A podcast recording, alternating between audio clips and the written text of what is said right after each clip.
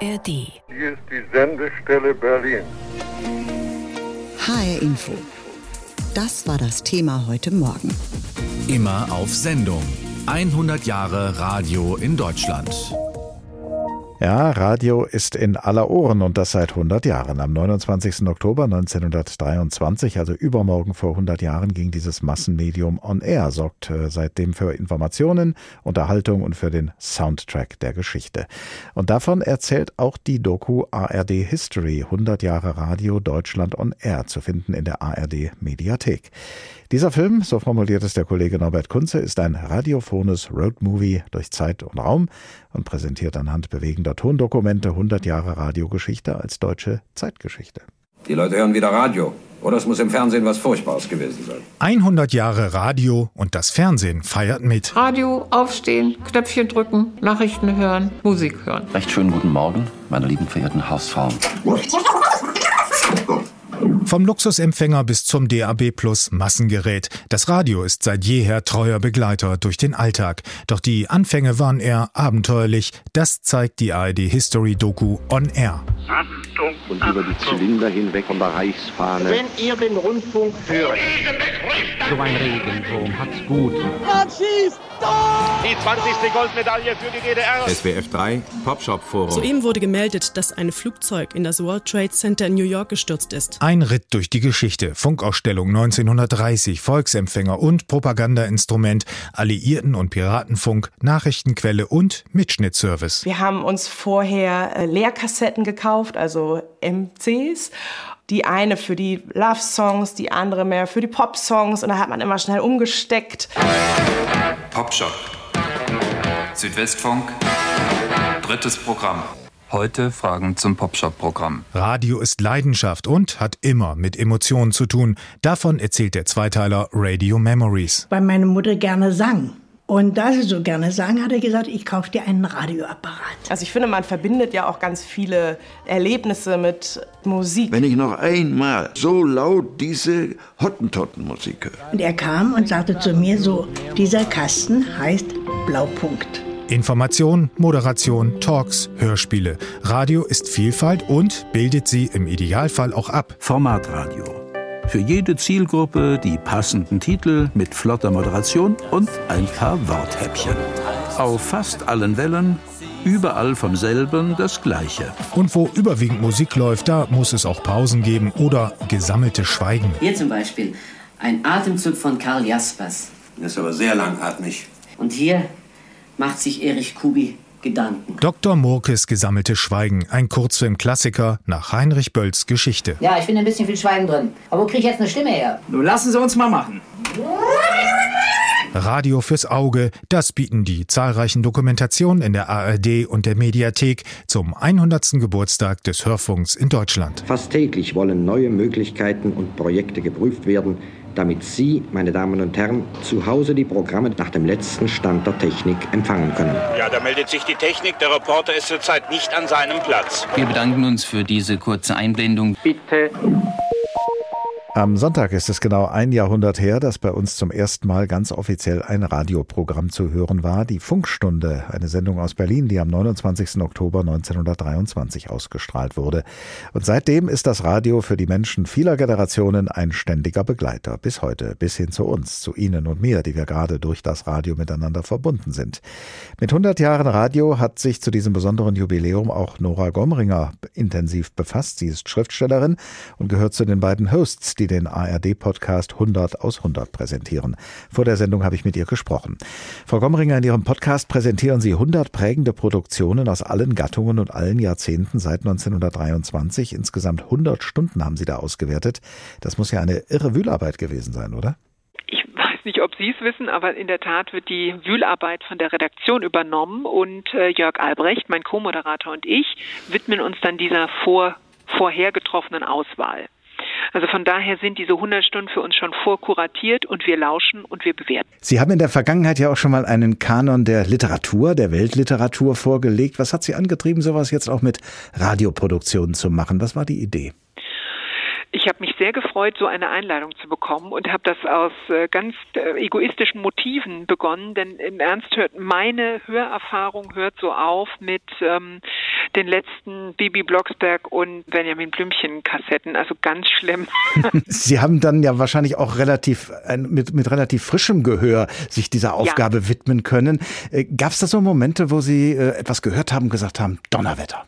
Ja, in größtem Erstaunen habe ich sowohl neueste Produktionen, also so gut 2012 oder so gehört, ähm, aber natürlich auch die ganzen alten Dinger, so vor 100 Jahren, wie die Radiokunst sich entwickelt hat und dann auch das, also alles Technische ausprobieren und das dann eben als, als, als Stilmittel fürs Erzählen mit einzusetzen. Das hat mein Hören erweitert, also in, in ganz, ganz vieler Form, viel, äh, viel farbiger Hörnuancen Chance habe ich ähm, einiges für mich erschließen können, was ich so einfach noch nie gehört hatte. Können Sie uns ein paar Beispiele nennen für Highlights, die Sie bei dieser Gelegenheit gefunden haben? Also ein, ein, ein trauriges, aber so wichtiges Highlight ist natürlich ähm, dieses Hörspiel rund äh, um äh, Adolf Eichmann, ein Hörprozess. Im wahrsten Sinne der Hörprozess. Ähm, wir, wir hören ganz viel aus der Live-Übertragung äh, von Adolf Eichmanns Prozess. Ähm, und das, das ist dann zusammen angereichert mit Stimmen äh, und Nachspielszenen wie äh, zum Teil Kinder, zum Teil Bauern, äh, äh Einreichungen beim Radio machen, bei Kol Israel, also Stimme Israels, die das übertragen hat damals und sagen so, dieser, der, der muss verurteilt werden. Es äh, endlich äh, hören, hört die Welt unsere Stimme, endlich hört man, was da passiert ist, äh, was, was wir Juden ertragen mussten. Und ähm, man, man kann gar nicht fassen, dass man das in einer Stunde so geballt äh, in sich aufnimmt. Dann gibt es Hörspiele, die ähm, wirklich auch einfach gute Geschichten sind. Orphée äh, Mécanique zum Beispiel, eine Geschichte von Felix Kubin, die ähm, den Orpheus und Eurydike Mythos noch einmal aufleben lässt, aber dann in sehr poppiger und ähm, fast Dandy-Referenz diesen Orpheus uns anklingen lässt. Das ist ein ganz zauberhaftes und furchtbar trauriges Stück auch. Sehr viel höre ich mir die DDR-Stücke an und ähm, erfahre da, wie der Sozialismus so ein Programm hatte, auch im wahrsten Sinne, wie also Leute auch ähm, über sich und ihr Leben so nachdenken sollten wohl und wie viel Erbauung und wie viel Programm in allem eben steckt. Aber gar nicht uninteressant. Also vielleicht ein Tipp Regina B., ein Leben, ein Tag in ihrem Leben von Siegfried Pfaff. Und was ich noch nie gehört hatte, war äh, Träume. Günther Eich Träume. Das halte ich für wahnsinnig gut in seiner Verstörungskraft. nach, all, nach, nach, allem, was Sie äh, gehört haben, haben Sie herausfinden können, was das Besondere des Radios ist. Was kann Radio bei aller Beschränkung auf das Akustische, was andere Medien nicht können? Es ist wesentlich intimer als alle anderen Medienformen, die man sich äh, in sich aufnehmen kann. Also intimer ist nur die Berührung. Das Hören ist eine so an Gedächtnis und an, an Sensibilität geknüpfte und ja nicht abstellbare letztlich äh, sinnliche Wahrnehmung, dass man merkt, dass alles, was darüber transportiert wird, direkt in, in Herz und Verstand greift, sodass wenn Heidi Ho einem entgegengeschrien wird bei einer anderen Produktion, man schon fast angegriffen dasteht und sagt, das ist mir fast zu aggressiv und zu präsent. Das gibt es auch. Ja. In äh, 100 Jahren, die Sie da äh, gesi na, gesichtet, nicht, die, Sie durchgehört haben mhm. beim Radio, äh, haben Sie natürlich auch unterschiedliche ähm, Varianten kennengelernt dieses Mediums. Wenn Sie das jetzt mal mit der aktuellen Radiolandschaft in Deutschland vergleichen, äh, zu welchen Erkenntnissen kommen Sie da? Was sehen Sie möglicherweise kritisch am aktuellen deutschen Radiomarkt? Ähm, es scheint mir alles ein bisschen zu, äh, in, scheint mir alles mehr in Richtung der Einschränkung zu gehen. Die großen Studios äh, nehmen immer weniger ähm, oder geben sich immer weniger Raum für ähm, Hörspielproduktionen ähm, Experimentalstudios wie das berühmte äh, Südwestrund, äh, Südwestrundfunkstudio ähm, kriegen schon fast einen legendären Ruf, aber weil es so ein bisschen wegrückt von einem, man weiß schon gar nicht mehr, kann, könnte man da noch etwas produzieren, ist das überhaupt noch und so. Ähm, äh, ich ich komme jetzt erst wieder ins Radio hören. Sie können mich in einem Jahr danach fragen. Haben Sie denn für uns, wir sind ja ein Radioprogramm, wir beide sind jetzt im Radio zu hm. hören, während wir uns unterhalten. äh, haben Sie einen Tipp für uns, äh, wie wir die Stärken des Radios vielleicht noch mehr herausstellen könnten, als uns das möglicherweise bisher gelingt? Während ich manchmal denke, man muss wirklich den, den Hörer versuchen zu antizipieren, den Hörer kennen, würde ich mittlerweile fast sagen, nein, fordern Sie die Hörer heraus, arbeiten Sie weit über die Köpfe hinaus und arbeiten Sie doch so als Radiomensch, wie Sie gerne selbst Radio hören würden. Und äh, wir, wir kommen schon nach. Ich, ich fühle mich in der Tat von manchen Medien durchaus unterfordert und freue mich, ähm, wenn man von mir was erwartet. Ich würde so herangehen. Welche Zukunft prophezeien Sie denn dem Radio? Was wird in 25 Jahren drin sein, falls Sie dann noch mal ein Best-of machen? Puh, da kommt es wirklich drauf an, ob die Hörspieltradition hochgehalten wird im deutschsprachigen Radio, ob es genug Plätze dafür gibt, genug Schreibende gibt es, das merke ich rund um mich herum, aber ähm, ob es wirklich die Redaktionen gibt, die sich dem noch widmen können. Von daher man wird sehen, was da Eingang findet.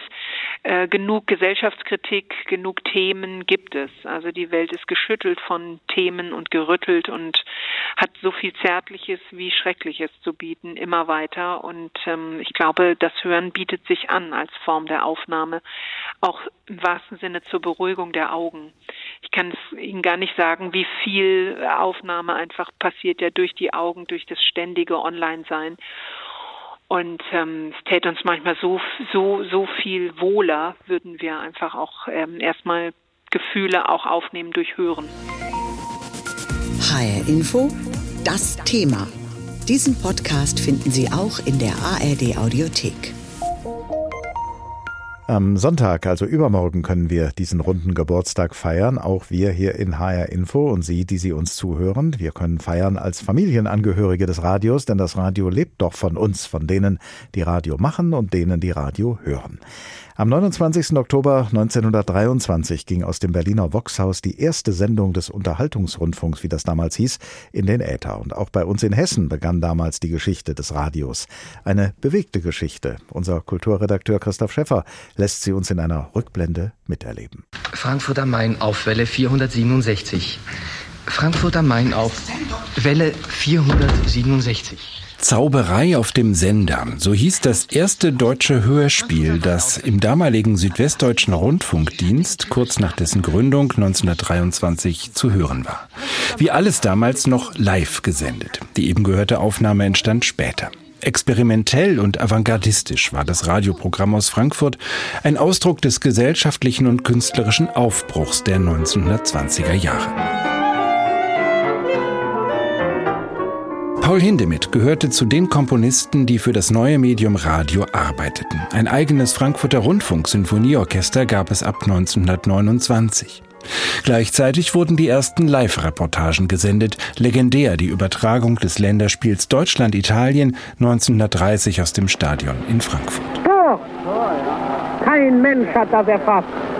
Die Italiener tanzen da unten, das muss aber ein neuer Nationaltanz sein. Zehn Jahre nach der ersten Radiosendung aus Frankfurt übernahmen die Nazis die Macht in Deutschland und auch im Rundfunk. Schon ab dem 1. April 1933 durften jüdische Mitarbeiter den Sender nicht mehr betreten. Josef Goebbels schaltete den Rundfunk gleich, den er als mächtiges Propagandainstrument erkannt hatte. Ich halte den Rundfunk für das allermodernste Massenbeeinflussungsinstrument, das es überhaupt gibt. Hier ist Radio Frankfurt. Ab Juni 1945 nahm Radio Frankfurt den Sendebetrieb auf als Sender der amerikanischen Militärregierung. Drei Jahre später verabschiedete der Landtag das Gesetz über den hessischen Rundfunk. 1949 übergaben die Amerikaner feierlich die Lizenz zum Senden. In taking over this radio today, you make a great step forward in having within your own controls Frei, unabhängig von staatlichem Einfluss, aber mit einem gesetzlichen Auftrag für Information, Bildung und Unterhaltung. So sollte der öffentlich-rechtliche Rundfunk in Hessen arbeiten. Schnell entstanden Informationssendungen wie aus der Landeshauptstadt oder das philosophische Abendstudio, die über Jahrzehnte im HR-Programm zu hören waren. popmusikalische Akzente hingegen setzte in der Nachkriegszeit eher der US-Armeesender AFN. Wir haben eine ganz andere Kultur gebracht und diese Generation hat mit EFN aufgewachsen. Bis 1998 wuchs die Zahl der Radioprogramme des HR auf acht, sank dann wieder auf sechs. Die einzelnen Wellen sollten vor allem verschiedene musikalische Geschmäcker bedienen. Eine Reaktion auch auf kommerzielle Formatradios, die ab Ende 1989 in Hessen zugelassen wurden. Seit 2004 gibt es mit HR Info ein reines Wortprogramm als eigenes Inforadio des HR. Wer es hört, hat mehr zu sagen.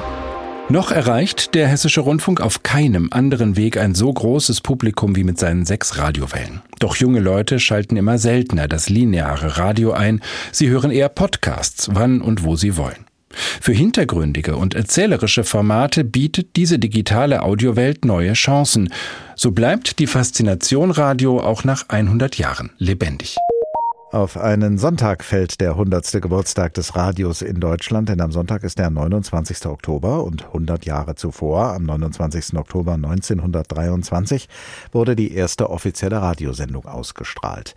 Begonnen hat das Radio als unpolitischer Unterhaltungsrundfunk mit Musik und Vorträgen. Gut zehn Jahre später, in der Nazizeit, wurde es leider zum Propagandainstrument.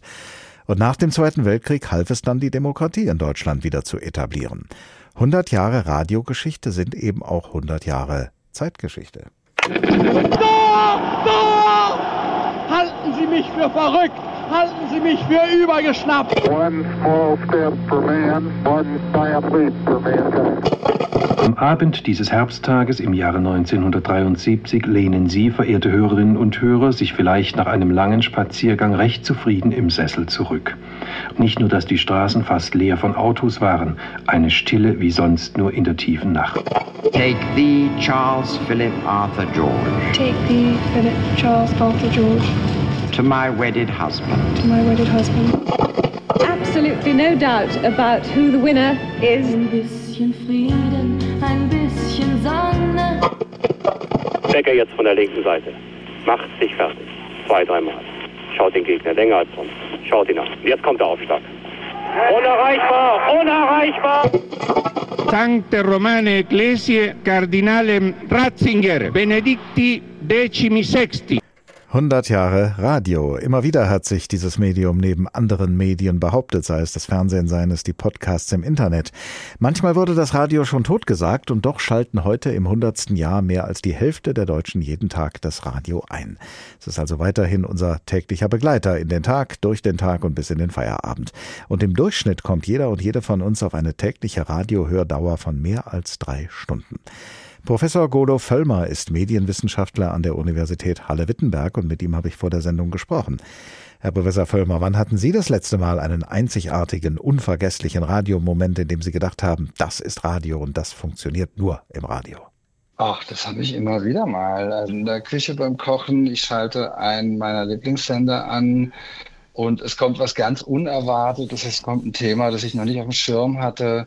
Und dann setze ich mich auch mal hin und höre einfach nur zu, wenn eben ein besonders interessantes Thema mir begegnet. Gibt es denn etwas am Radio, das Sie stört? Und zwar so sehr, dass Sie sagen, da sollte sich was ändern? Ach, nee, das würde ich so nicht sagen. Nee, ich Die meine, Pause spricht schon mal für uns, ja. Ja, das ist, es gibt so verschiedene Formate. Es gibt definitiv Formate, die ich nicht länger als eine halbe Minute ertrage. Aber es gibt die anderen, die es meines Erachtens sehr gut machen. Und aber das finden ja nicht alle Leute so, ne? also die junge Generation, die bricht ja so ein bisschen weg. Das ist ja das Interessante. Das Radio in Deutschland hat ja in diesen 100 Jahren viele Veränderungen erlebt. Die Welt rund um das Radio hat sich auch verändert und trotzdem, ich habe es ja eben gesagt, äh, schalten noch so viele Menschen täglich das Radio ein, auch für eine ziemliche Dauer. Warum glauben Sie, ist das Radio für so viele Menschen weiterhin ein so wichtiges Medium? Also das Radio ist zutiefst parasozial und das ist, glaube ich, ein ganz großer Vorteil.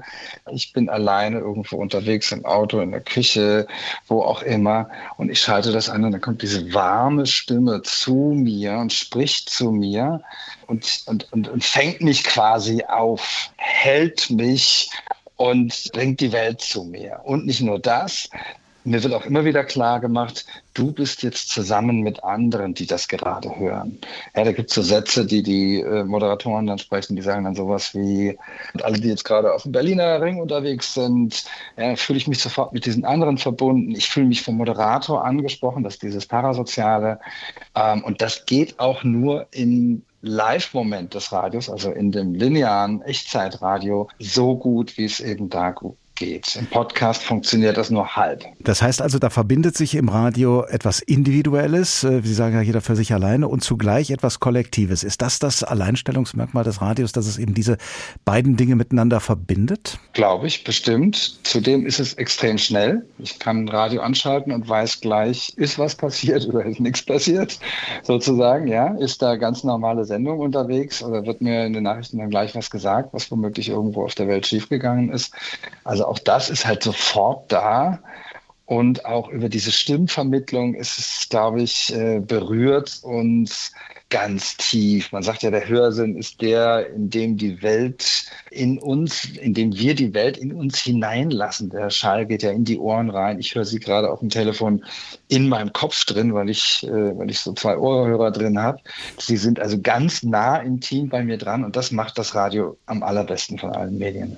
Die meisten von uns haben ja mittlerweile Smartphones oder Computer, können dadurch sehr schnell Informationen aus dem Internet über Social Media etc. bekommen. Das können sie für sich allein machen, aber eben über Social Media haben sie dann auch wieder Verbindung zu allen möglichen anderen Menschen.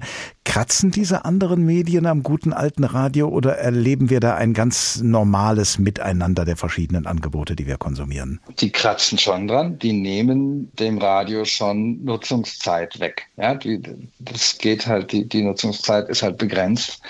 Und wenn wir andere Medien nutzen, insgesamt ist zwar unser Medienkonsum über die letzten Jahrzehnte stetig gestiegen. Also wir nutzen insgesamt viel mehr Medien als früher, aber dennoch nimmt das natürlich vom Radio was weg. Und ich denke, insbesondere bei den Jungen kommt das Radio halt nicht mehr so gut an, weil die im Grunde sagen, kann doch nicht wahr sein, dass ihr uns vorschreiben wollt, genau was wir hören. Wir wollen uns das selber aussuchen, zumindest in großen Teilen. Ja, und da muss das Radio, glaube ich, nachbessern. Sind, sind die Sender ja auch dabei, da neue Konzepte auf den Weg zu bringen.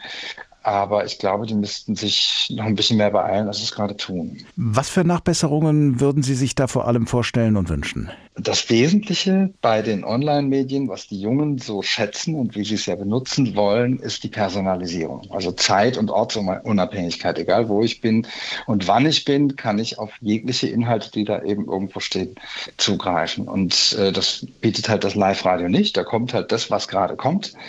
Und darauf muss das Programm stärker abgestimmt werden. Und um das jetzt beides zu verbinden, ich will da jetzt keine Prognose wagen, aber ähm, also um einerseits diesen, das Parasoziale zu erhalten und andererseits eine Personalisierung zu erlauben, kann man sich auch überlegen, ob man die Streams des Radios, also die Livestreams, womöglich auch stark personalisiert und da könnte auch KI eine Rolle spielen, dass also die KI schon mal weiß, was ich gerne höre über meine Nutzung über Smartphone anschauen ich bin zwar eigentlich in einem Radio-Livestream, aber ich kann immer wieder davon abweichen und kann sozusagen Songtitel, die mir nicht gefallen, ersetzen durch andere, die besser zu mir passen. Oder wenn ich nun mal keinen Sport hören will, dann wird eben kein Sport gesendet, sondern kommt an der Stelle was anderes.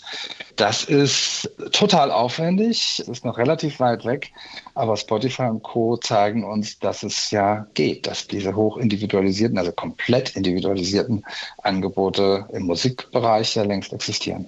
Mit welchen Pfunden das Radio wuchern kann, das haben Sie ja schon gesagt an einigen Stellen unseres Gesprächs. Vor welchen Gefahren sollten wir denn das Radio schützen, damit es ja möglichst auch noch die nächsten 100 Jahre überlebt? Ich glaube, die einzige Gefahr ist, dass es nicht mit den Bedürfnissen der Menschen, ja, ich würde nicht sagen der Technologie, man muss nicht mit der Technik Schritt halten, sondern man muss damit Schritt halten, was eben die Menschen wollen. Und dazu muss man natürlich auch bestimmte Techniken verwenden. Und ich glaube, das ist die große Gefahr, dass man da den Anschluss verliert. Ich glaube eigentlich nicht, dass das öffentlich-rechtliche, speziell Radio in Deutschland, ich finde, das ist von seiner Struktur her sehr gut aufgestellt. Es ist manchmal ein bisschen altbacken, bewegt sich ein bisschen langsam, aber da ist meines Erachtens nichts, kann nichts grundsätzlich so sehr schief gehen. Aber eben, es muss jetzt Gas geben, um an diese Personalisierungsentwicklung sich anzuschließen.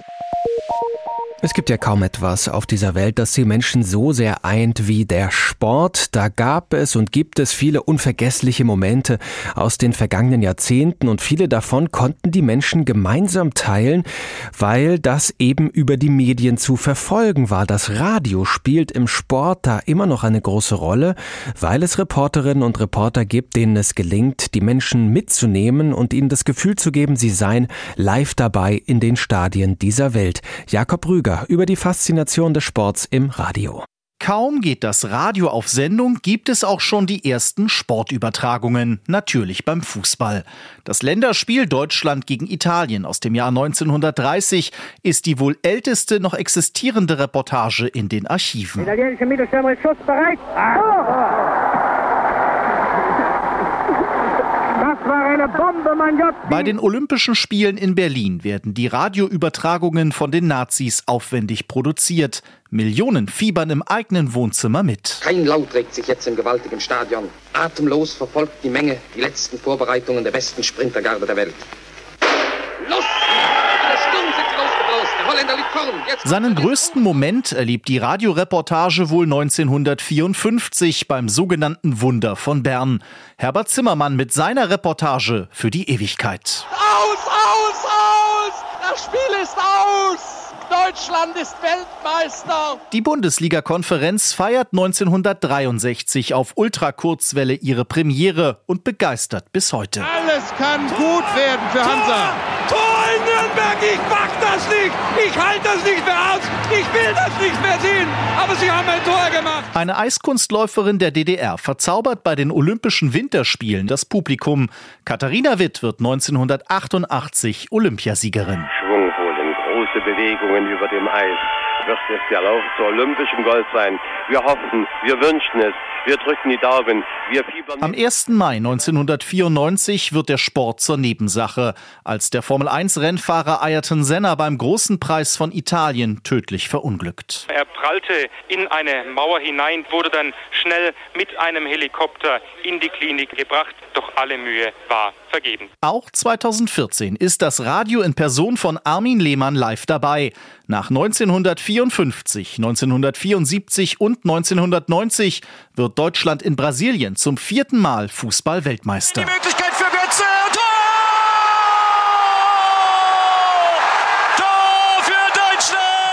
Das Radio liefert den Soundtrack des Sports. Emotional, dynamisch und packend seit 100 Jahren. Oder wie es Fußballreporter Günter Koch einmal treffend formulierte. Radio, Radio, Radio. Das schnellste Medium der Welt. Und das nicht nur im Sport seit 100 Jahren. Diesen Podcast finden Sie auch in der ARD Audiothek.